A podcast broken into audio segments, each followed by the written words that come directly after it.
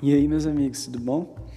Então, eu vou estar tá falando aqui sobre Efésios, essa carta muito, muito, muito, muito massa. E queria que você acompanhasse comigo aí nessa viagem toda, é, para que a gente mergulhasse a fundo. Então, vamos lá! Então, ela foi escrita por Paulo, a carta de Efésios, quando mesmo foi preso pela primeira vez em Roma. A data provável da carta foi no ano de 60 e 63 depois de Cristo. A carta é destinada à igreja em Éfeso. Era a principal cidade romana da província da Ásia e servia de ligação entre as partes ocidental do Império Romano. Éfeso era amplamente conhecida por sua estrutura monumental, por seu porto movimentado e por sua economia próspera, alimentada pela indústria e pelo comércio. Éfeso também tinha um, uma grande movimentação religiosa, era uma das partes mais conhecidas dessa cidade, porque ela era muito famosa por conta do templo da deusa Diana, uma das sete maravilhas do mundo antigo. Só que em Éfeso também o evangelho de Cristo ia se propagando pelo poder do Espírito Santo e prosperou muito. O apóstolo Paulo ficou na cidade durante um período considerável no seu ministério e ele foi decisivo para a execução do evangelho por toda aquela região da Ásia Menor. Apesar de muitos conflitos com os pagãos daquela cidade, o evangelho ainda seguiu firme e conseguiu se multiplicar. Os efésios eram como se fossem filhos da fé de Paulo. Então, é, esse é basicamente um, um fator histórico, um fator histórico acerca da carta de Efésios. Aí eu trouxe para vocês perceberem o quão importante era essa cidade, né? Que era bem, bem pontual. Era uma cidade de extrema importância para Roma naquela época. E aí, com o evangelho se espalhando lá, coisas maravilhosas foram acontecendo. A gente vai ver como Paulo era cuidadoso e como Paulo era muito massa com, com o povo dessa cidade. Paulo vai falar muita coisa, vai dar muita ideia que a gente vai levar para os nossos dias de hoje e vai ser surpreendido. Bora lá então para o capítulo 1. Paulo ele começa se apresentando, né, dizendo: "Eu sou Paulo, apóstolo de Cristo", tá? E ele mostra quem ele é, né? Ele dá essa ênfase do seu apostolado, porque era tão importante para Paulo estar tá falando isso para que eles acreditassem que de fato era Paulo. E Paulo fala coisas exclusivas acerca, né, do capítulo 1, que a gente vai ver depois. E depois Paulo cumprimenta eles. E aí, meus amigos, depois de Paulo ter se apresentado, de to, falado todo aquele linguajar dele né, para o povo de Éfeso, ele inicia até, até, vai até o 14, né, é, essa argumentação de Paulo. É, ele vai destacando a obra de Cristo, mostrando desde o começo de tudo o desejo do amor de Deus e como Cristo ele vai nos reposicionando. E aí ele louva os feitos de Cristo pela sua formosura, né? E aí, neste capítulo, eu fico surpreso é, nessa parte de como massa Cristo é, ele vem fazer é, essa relação conosco, né? Tipo, no final, no final de tudo, eu destaco o verso 5, que ele nos adotou como filhos. Aí já quebra muito paradigma como família, sabe? Tipo, ele, ele dá essa menção acerca, acerca de que os Efésios entendessem o quão importante era esse feito de Cristo, né? Ele pega lá, ele fala da fundação dos tempos e de como Deus ele fez esse plano irado para tentar é, para salvar, né? E aí a gente enxerga isso aí bem claro, né? E, e aí, como eu tinha falado, que ele quebra muitos paradigmas, é, porque Cristo ele ansiava é, essa adoção, né? Ansiava esse relacionamento. Então Deus ele sacrifica seu único filho para ter essa comunhão conosco. E a, e a partir daí a gente vê o quão massa é esse amor de Cristo, né? De como os Efésios devem ter ficado assim de cara, né? De ter visto essa imensidão do, do amor de Cristo. Paulo vai estar tá destacando isso até o capítulo 7 desse, desse feito de Cristo, até o versículo 7, perdão. E aí no, no, no final, a gente vai ver que no versículo 15, até o final, Paulo vai destacar o seu amor por eles. Paulo até ora por eles no, no versículo 17, é, abençoa eles. É, Paulo Ora para que eles tenham um espírito de sabedoria e revelação, para que eles entendessem cada vez mais né, o perfeito plano de Deus. Né? E aí Paulo encoraja cada um deles, Paulo quer inspirar eles, Paulo faz essa menção toda. E essa é uma das partes que eu fico mais doido ainda, do imenso amor de Paulo aos Efésios. Paulo dedica essa carta para que eles mantivessem encorajados. Paulo mostra que eles eram completos, uma igreja completa em Cristo. E destaco isso. A gente vai, vou até mencionar aqui para vocês um capítulo, o Efésios 1, 22 e 23, né? Deus submeteu todas as coisas à autoridade de Cristo e o fez cabeça de tudo, para o bem da igreja, e a igreja é o seu corpo. Ela é preenchida e completada por Cristo, que enche consigo mesmo todas as coisas em toda parte. E aí a gente fecha com chave de ouro. Eu li essa versão da NVT a gente fecha com chave de ouro essa, essa completude né, que Cristo ele faz em nós, que Cristo ele faz em cada um de nós, porque nós somos a igreja, né? E Cristo ele é, é o que completa cada um de nós. E Paulo deixa isso registrado aos Efésios, no capítulo 1. E então, vamos para o 2. E, meus amigos, no capítulo 2, Paulo vai estar destacando a importância da salvação pela fé através da graça. Paulo ele vai estar tá dando esse panorama todo. A gente vai estar tá vendo. É, Éfeso era uma igreja muito massa, uma igreja muito incrível, mas eles tinham um probleminha que era é, esse orgulho, né? E, as, e, aí, e aí, lá em Apocalipse, vai destacar, no Apocalipse 2, que Deus chama eles para eles verem onde estava o primeiro amor deles, né? Tipo assim, eles estavam sendo só monótonos, monótonos, monótonos, sem é, sem ter esse amor pela obra de Cristo, né? E aí Paulo também quebra até esse paradigma, ele, ele rasga o verbo falando assim, ele vos deu vida. Vocês estavam mortos em seus pecados, sem valor algum. Paulo ele começa a mostrar a obra 100%. Ela é 100% de Cristo, que é só pela graça que vocês são salvos através da fé em Cristo, né? E aí nessa obra a gente consegue ver a dádiva do amor de Deus, esse amor salvífico que opera em nós. E ele já destaca como é, a gente era e do que merecíamos, mas Cristo nos reposiciona para uma vida com Ele. E meus amigos, tudo isso começa no capítulo 2, a gente recebe essa bomba zona assim, né? E aí eu vou pegar esse versinho para vocês, que é o 2, 9 e 10. Efésios 2, 9 e 10 eu vou ler não é não de obras para que ninguém se glorie, pois somos feitura dele, criados em Cristo Jesus para boas obras, as quais Deus de antemão preparou para que andássemos nelas. E aí a gente vê logo a bomba que Paulo solta no, nos braços dos Efésios para que eles entendessem, né? Paulo dá essa exortação para que eles entendessem de quem era a obra e que é Cristo quem fazia isso, sabe? Que é Cristo quem é, tinha é, esse panorama sobre a vida do homem e reposicionar ele, para que eles entendessem o, o que o monótono dele, o trabalho deles contínuo não valia de nada. Não valia de nada. Mas sim é, o que Cristo operava, né? A gente vai ver isso na carta de Efésios. Vocês vão ter a noçãozinha e ter essa ideia melhor. Na parte B do capítulo 2, Paulo lembra quem eles eram, o que eles sofreram, o que eles passavam sem Cristo. E depois relembra eles de como Deus foi amoroso em ter os salvado. O massa é que Paulo faz toda essa análise no decorrer desse capítulo para que eles entendessem o seu papel, a sua parte como igreja, o corpo. É, nesse capítulo é um desdobramento para o resto do conteúdo seguinte. E Paulo mostra com prazer a obra de Cristo que ele faz e nos junta como uma família só, uma única família.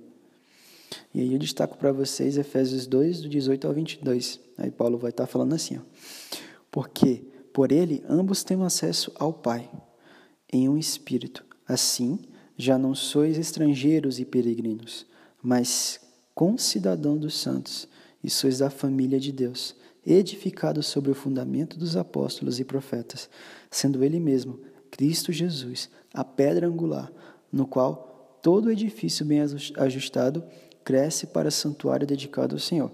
no qual também vós juntamente estáis sendo edificados para a habitação de Deus no Espírito.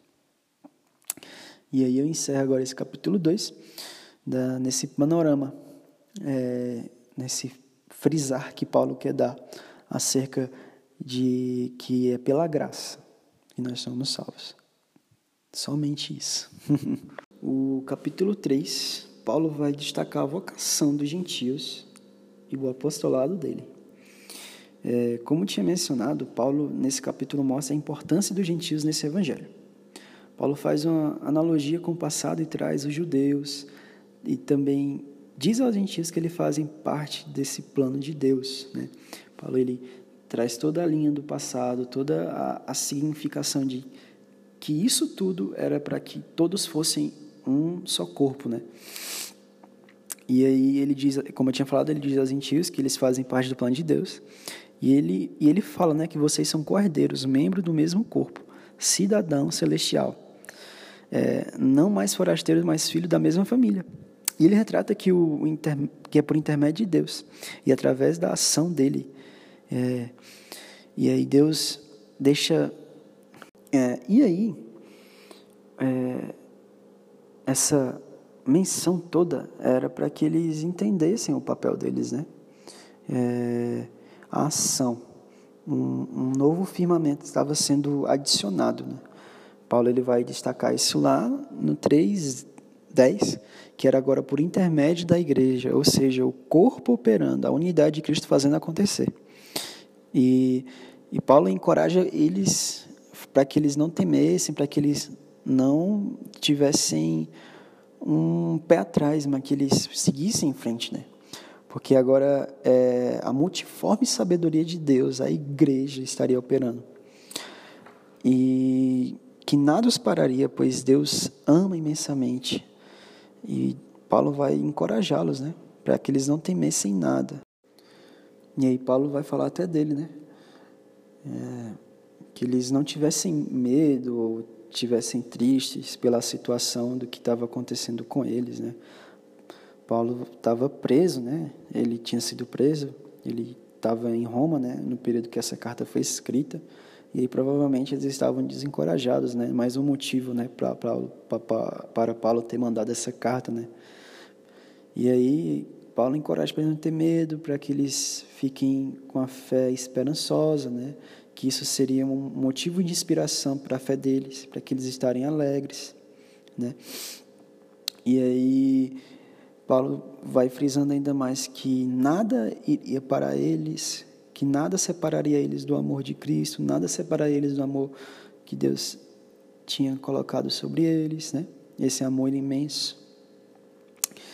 E aí, no fim, Paulo intercede por eles e ora declarando muitas coisas incríveis, encoraja eles cada vez mais. E aí, eu vou ler aqui o finalzinho para vocês, que é, do, é o 3 do 18 em diante, a fim de poder descompreender com todos os santos qual é a largura e o comprimento e a altura, a profundidade e o conhecer do amor de Cristo, que excede todo entendimento, para que sejais tomado de toda a plenitude de Deus. Ora, aquele que é poderoso para fazer infinitamente mais do que tudo quanto pedimos ou pensamos, conforme o seu poder que opera em nós, a ele seja a glória na igreja em Cristo Jesus, por todas as gerações, para todo sempre. Amém. Nossa, Paulo era muito massa, né, gente? E aí, meus amigos, Paulo vai começar um, uma fase de exortação. Porque é uma fase de exortação, ele vai começar para que eles abrissem os olhos, né? Tipo, para que eles vissem um panorama geral, né? Paulo ele vai falar para que eles andem plenos em Deus, que eles entendessem a unidade de Cristo. Esse capítulo é bem conhecido por conta que Paulo mais à frente vai mostrar acerca dos dons ministeriais os cinco, né? Mas o intuito desse capítulo é mostrar o serviço de uma igreja e de uma família para com o próximo. Né? No começo, Paulo ele vai falar um, algumas exortações acerca de, deles vivessem em plenitude com Deus e tal. E aí depois para o 11, e aí Paulo vai mostrar né, o papel deles, algo fundamental para que eles entendessem. Né? É, logo ele vai destacar a, as funções o, o dom ministerial de cada um. Ele vai falar que tem uns para apóstolos, outros para profetas, evangelistas, pastores e mestres, né? E aí ele dá o destaque de que cada função dessa era para edificar o corpo de Cristo, né?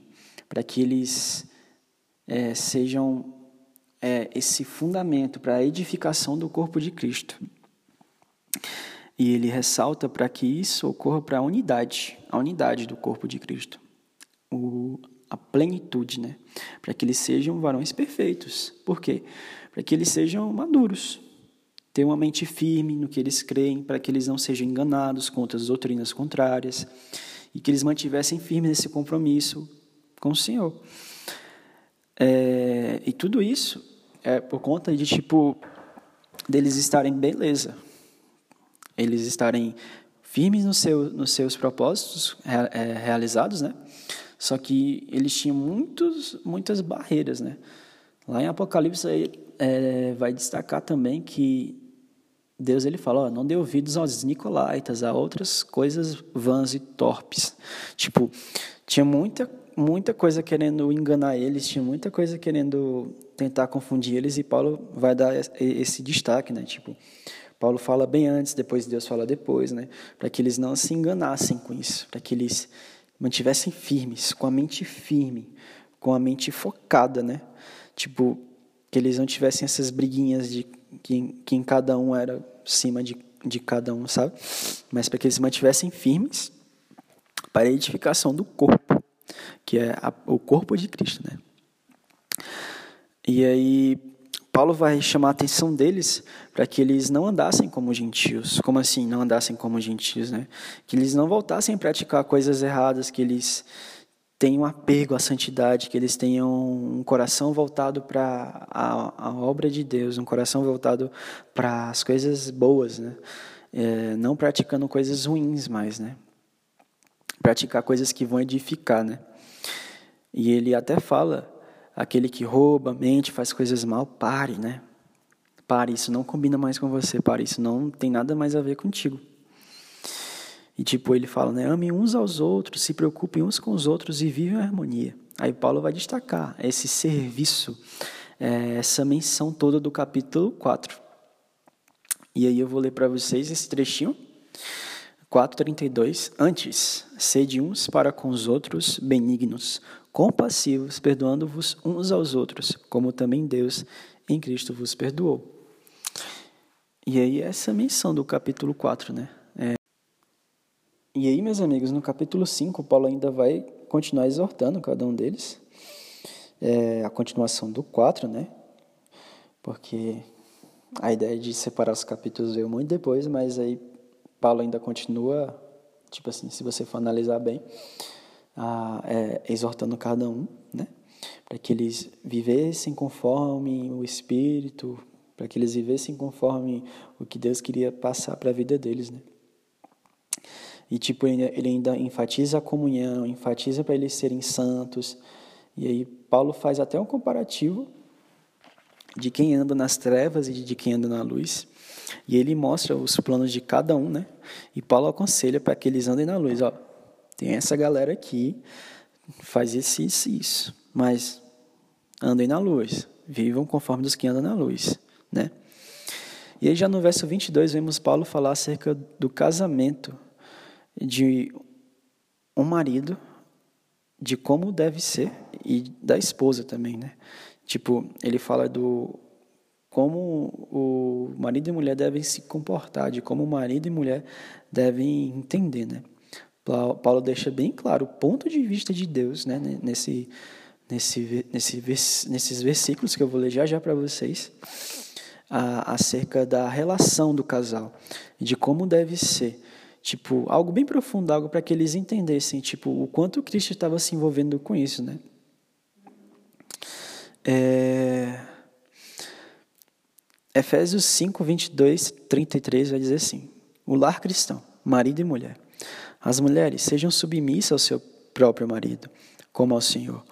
Porque o marido é o cabeça da mulher, como também Cristo é o cabeça da igreja, sendo este mesmo salvador do corpo como, porém, a igreja está sujeita a Cristo, assim também as mulheres sejam em todas submissas ao seu marido. Maridos, amai a vossa mulher, como também Cristo amou a igreja, e a si mesmo se entregou por ela, para que a santificassem, tendo-a eh, tendo purificado por meio da lavagem da água pela palavra, para apresentar a si mesmos a igreja gloriosa, sem mácula, nem ruga, nem coisa semelhante, porém santa e sem defeito. Assim também os maridos devem amar a sua mulher como o próprio corpo. Quem ama a esposa, a si mesmo se ama, porque ninguém jamais odiou a própria carne, antes a alimenta e dela cuida, como também Cristo faz com a igreja, porque somos membros do seu corpo. Eis porque deixará o homem a seu pai e a sua mãe e se unirá à sua mulher, e se tornarão os dois uma só carne. Grande é este ministério, mas eu me refiro a Cristo e à igreja. Não obstante vós, cada um per si, também ame a própria esposa como a si mesmo, e a esposa respeite o seu marido. E aí a gente vai ver essa ênfase de tipo que rolava né, nessa época, muita, muita confusão por causa disso, e até hoje muita gente distorce esse texto. Mas Paulo é bem simples em, em, em falar acerca do que é esse casamento, né? E ele dá o exemplo de Cristo e a igreja, e de como ambos se comportavam, e de como ambos viviam em harmonia acerca desse entendimento, acerca dessa, dessa harmonia, né? E aí, quero destacar esse capítulo 5 aí para vocês. Se vocês quiserem depois hum, falar um pouco sobre esse capítulo, a gente pode falar em outro podcast. Mas aí eu vou dar dando continuidade aí no, no resto do podcast. Chegamos então agora no capítulo final, capítulo 6. É um dos capítulos mais conhecidos assim, que ele vai estar destacando sobre a armadura de Deus, mas muito mais além sobre isso, né? Esse, esse capítulo é muito massa. E aí, Paulo já começa falando é, sobre como nós devemos nos portar às muitas coisas, né? Tipo, você vê que no capítulo anterior ele fala como é que se deve portar o casamento acerca da ótica de Deus. E aí ele dá o conselho também de como os pais eles devem é, tratar os filhos, de como os filhos devem tratar os pais, de como os senhores, de como os servos, né? E aí Paulo já começa com os filhos, né? Que eles devem obedecer e honrar os pais, que era até o mandamento, né? Que Paulo vai destacar também que Deus pediu honra teu pai e tua mãe para que seus dias sejam prolongados na terra, né? E aí Paulo também vai falar acerca dos pais, para que os pais não abusem a sua autoridade, né? É que Paulo dá a entender, tipo para que eles respeitassem os filhos e vivessem em equilíbrio, harmonia, né? Tipo que eles agissem com autoridade sim, mas que eles não abusassem disso para não criar conflitos, né? Paulo é bem bem sensato acerca desse assunto aí, para que eles é, entendessem algo muito massa, né? E aí, meus amigos, depois ele vai falar sobre os senhores e os servos, né? É, Paulo ele vai falar para os servos que eles obedeçam aos seus senhores, né? Na época quando ele tinha esse domínio, né? Porque eles obedecessem seus senhores, né? que eles também estavam, quando eles estavam servindo seus senhores, eles estavam servindo a Deus, né? A gente também pode destacar para os dias atuais de hoje, né? A galera que trabalha, a galera que faz algo, né? Tipo, que entendesse que todo o seu trabalho é voltado para Deus. Deus, ele ama isso, sabe? E aí também ele, ele pega no pé dos patrões e fala assim, ó, vocês tomem cuidado, né? Tipo, parem de ser senhores maus, porque vocês têm que entender que também esses servos são meus filhos, são meus servos. E aí, também ele dá esse conselho né, para os senhores da época, né? para que eles vivessem em equilíbrio e harmonia também. Né? Meus amigos, Paulo vai encorajar para que eles temam e se dediquem a Deus, né? E também ele vai estar tá logo de cara é, explicando e apontando quem era o inimigo deles, quem era que estava oposto a eles, né? É, acredito que na época tinha conflitos internos e cada um tinha aqueles seus conflitos, né? Mas Paulo devia, deveria ter ficar, sabendo, né? E Paulo já aconselha eles, né? Paulo já encoraja eles, já bate também pesado para falar que o inimigo deles era o diabo, é, os, as potestades, as hostes infernais, né? Que tentavam atrapalhar eles, tentar desviar do caminho, né? E aí Paulo vai ser muito, muito massa em explicar esse, essa, essa forma de consciência, né? Que eu digo, essa, essa consciência do que Deus ele faz, do que Deus ele é, uh, acerca de quão pai, de quão protetor, de quão incrível, né? Ele vai falar acerca da armadura, acerca de como devemos nos portar. Tipo, naquela época que eles entendessem, né? Tipo assim, ele pega o contexto de uma armadura e, e aí os Efésios é, logo de cara viam logo uma armadura assim romana, né? Tipo que naquela época eles eram de uma província romana. E aí ele vê logo de cara é, e dá esse exemplo muito assim é, eficiente para que eles entendessem, né? Que eles não estavam sozinhos e que eles estavam totalmente é, protegidos por Deus. E eles falam, e Paulo fala, né? É, coloque o cinto da verdade, né? É a verdade poderosa, né? O capacete da salvação, a couraça da justiça, o escudo da fé e a espada do Espírito, que é a palavra.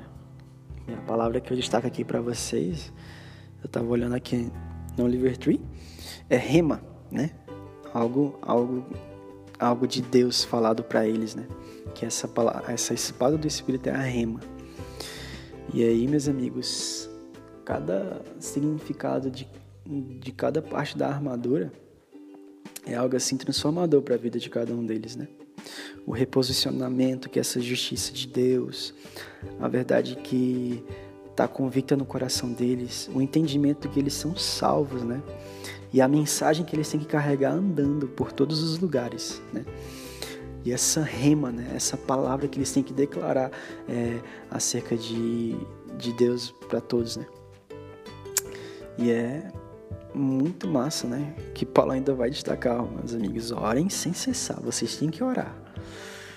E aí no verso 18 do capítulo 6, Paulo vai estar tá destacando, né? Com toda oração e súplica, orando em todo o tempo no Espírito, e para isto vigiando com toda perseverança e súplica por todos os santos. Ou seja, além de ter esse conhecimento, eles deviam ter uma vida de oração, uma vida de devoção, uma vida de é, em, algo entregue a Deus com amor, né? Algo com o coração voltado. E aí, no finalzinho da carta a gente vai ver que Paulo vai falar com toda a ousadia de que ele era embaixador de Cristo, que tudo que ele falou era verdade, que tudo que ele falou é algo para que eles entendessem. É, e depois ele vai mencionar Tiquico, Aí ele sauda Tiquico, fala que Tiquico é um cara muito massa, que ele estava feliz de ter enviado Tiquico e diz que ele é um fiel ministro do Senhor, um diácono do Senhor, para que eles é, tivessem abraçando o cara, né? E por fim, Paulo vai abençoar os irmãos. Efésios 6, 23 e 24. Pai seja com os irmãos e amor com fé, da parte de Deus, Pai do Senhor Jesus Cristo. A graça seja com todos aos que amam sinceramente a nosso Senhor Jesus Cristo. E é isso, meus amigos. Essa é a minha visão sobre esta linda carta, uma das cartas mais místicas de Paulo, se não a mais mística carta, como eu tinha né, até mencionado. Aqui eu vejo um exemplo de família, um exemplo de um corpo, né? Algo junto, algo que Paulo queria quis falar, tipo assim, vocês todos são completos, vocês todos estão no lugar certo, né?